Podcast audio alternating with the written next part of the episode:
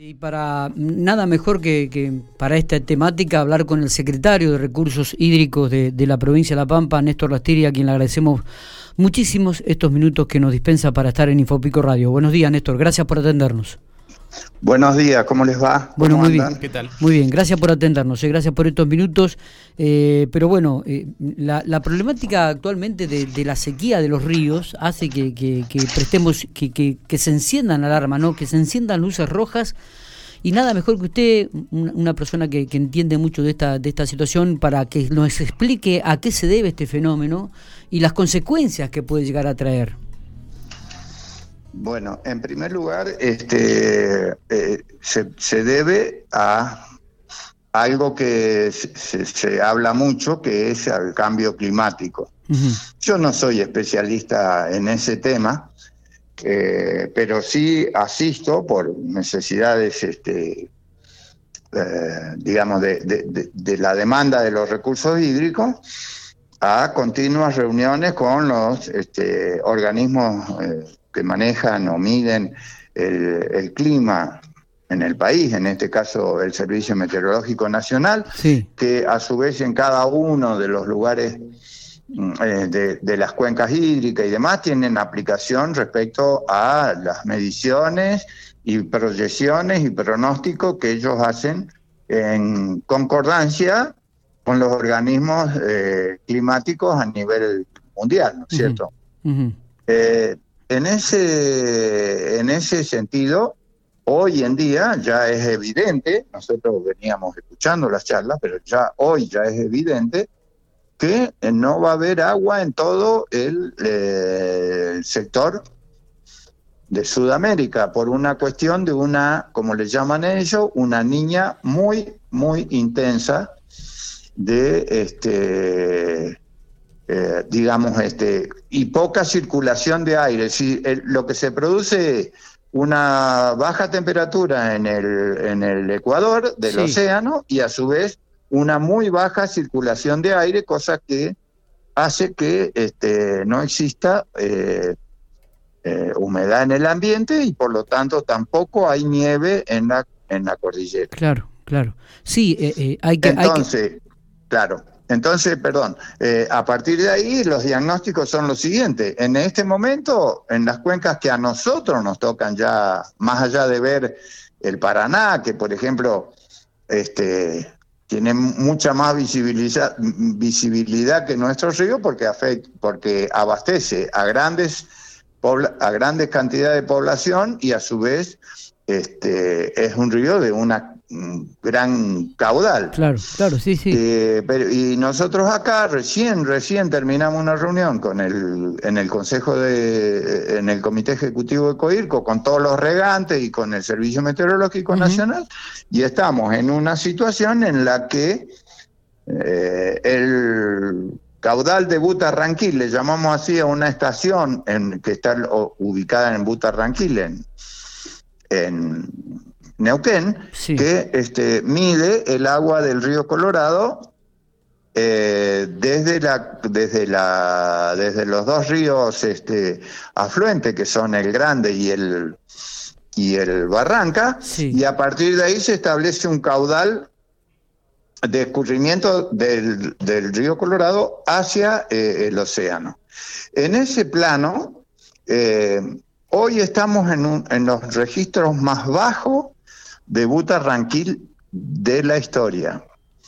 Y, pero peor que eso, porque esto también ocurrió hace dos años cuando se secó el lago, no sé si recuerdan. recordamos, sí, sí, sí, eh, En ese caso había nieve, en este caso no hay nieve, y, pero, pero casi nada de nieve. Entonces, esta situación se proyecta en una carencia de agua total aunque eh, en el caso específico del río Colorado hemos logrado eh, almacenar agua en el, en el embalse Casa de Piedra, pero que no tiene el respaldo para decir como en una cuenta bancaria de que el agua que teníamos arriba que vendría a ser este, una caja de ahorro, ¿no es cierto?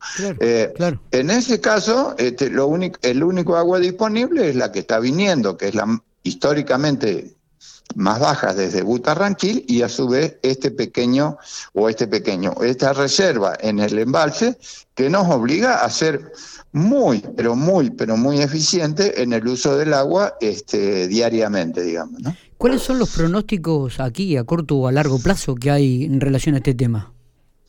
Y no, los pronósticos son, son todos coincidentes con esto. O sea, en primer lugar, digamos, el mayor consumo de agua en la cuenca del río Colorado y demás es eh, el riego. Y el riego abarca el 94% del consumo del agua de, toda la cuenca. El primer uso como prioridad es el de agua potable. Eh, entonces, lo que nosotros este, estamos reunidos hoy y vamos a definir la semana que viene es cuáles son las épocas en las que vamos a volver a abrir eh, la entrada de riego a cada sistema y a su vez cómo se va a manejar el embalse aguas arriba y cómo se va a manejar el agua de, del embalse de Casa de Piedra hacia arriba y hacia abajo. Hacia arriba estamos nosotros en 25 de mayo y, hacia abajo está, este, básicamente de los consumos nuestros, está el agua potable del acueducto de, del río Colorado. Entonces, Este, bueno, la situación es, es, para también coordinar y articular con todos los sectores de riego de las cinco provincias y con los este, demás consumos que hay en la, en la cuenca.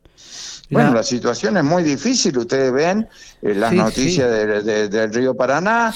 Ayer tomaron las mismas medidas en el Neuquén, Limay y, el Río Negro.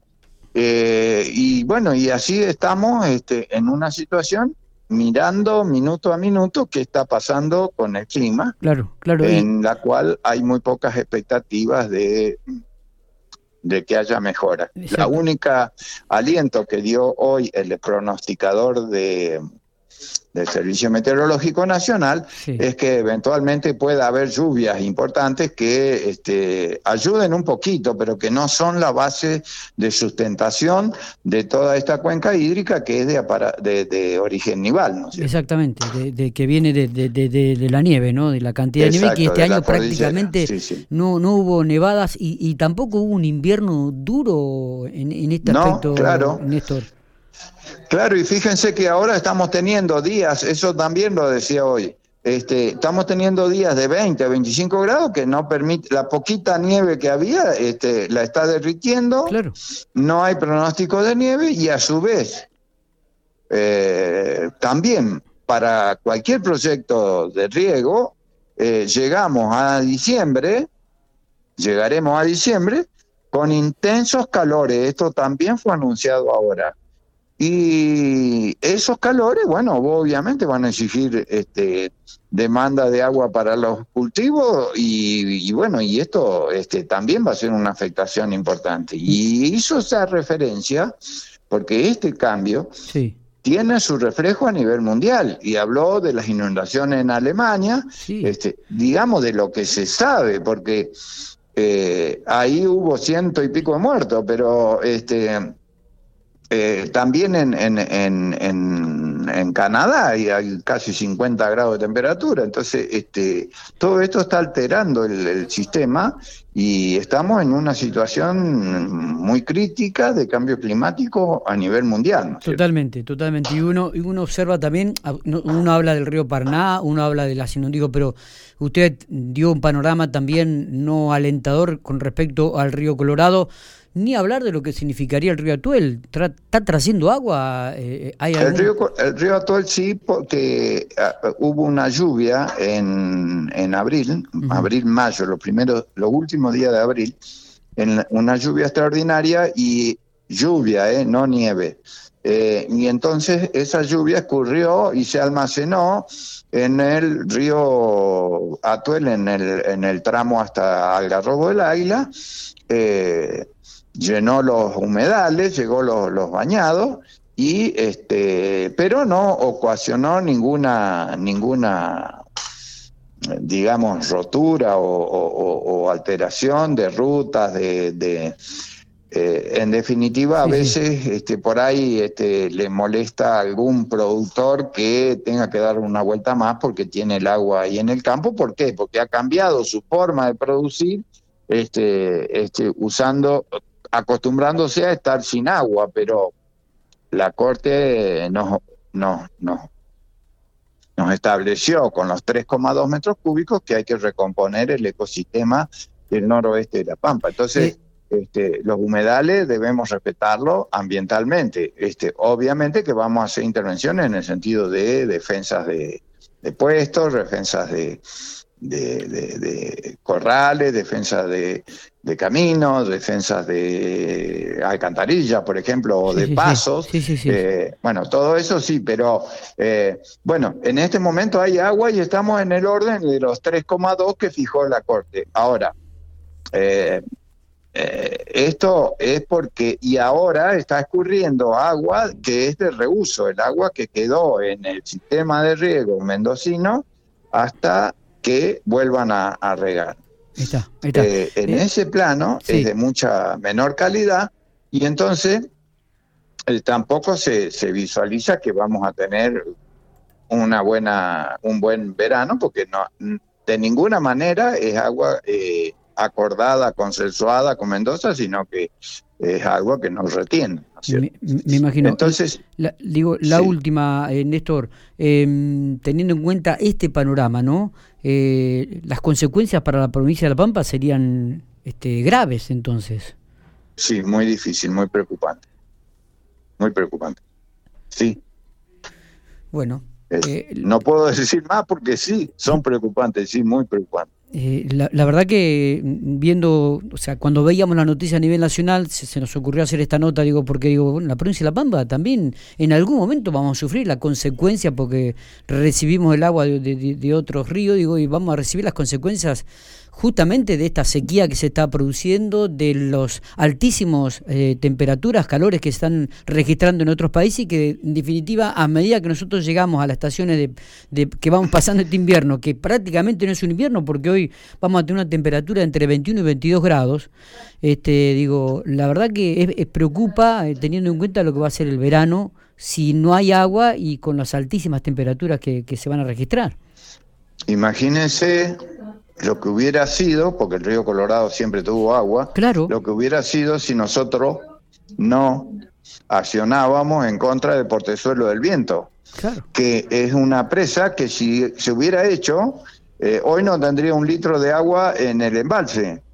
Eh, entonces, estas cosas que a veces se disfrazan de, intereses políticos y de intereses eh, sectoriales, que en definitiva es eso, por suelo el viento, que no le importa nada, aguas abajo, no le importa nada compartir el agua, este, hoy estaríamos frente a un gran eh, escándalo de una de presas que no tienen agua, ¿no es cierto? O sea, eh, con las con los costos y con las este eh, consecuencias que eso tiene contra por el ambiente de toda la cuenca del río Colorado. Sí, sí, sí, la verdad que sí. Néstor, gracias por, por atendernos, gracias por, por detallarnos un poco y, explicarnos cuál es la realidad que, que, está atravesando también la provincia de La Pampa en este tema que nos preocupa y mucho. ¿eh? Muchísimas gracias. Bueno, gracias a ustedes. Eh, disculpen mis limitaciones en los conocimientos climáticos. Yo solamente eh, interpreto lo que me dicen este, los pronosticadores, pero, la realidad es que no tenemos agua. ¿eh? Eso sí es palpable y es medible, ¿no es cierto? Totalmente, y se, se ha entendido perfectamente, así que le agradezco muchísimo. Bueno, muchas gracias a usted y un gran abrazo.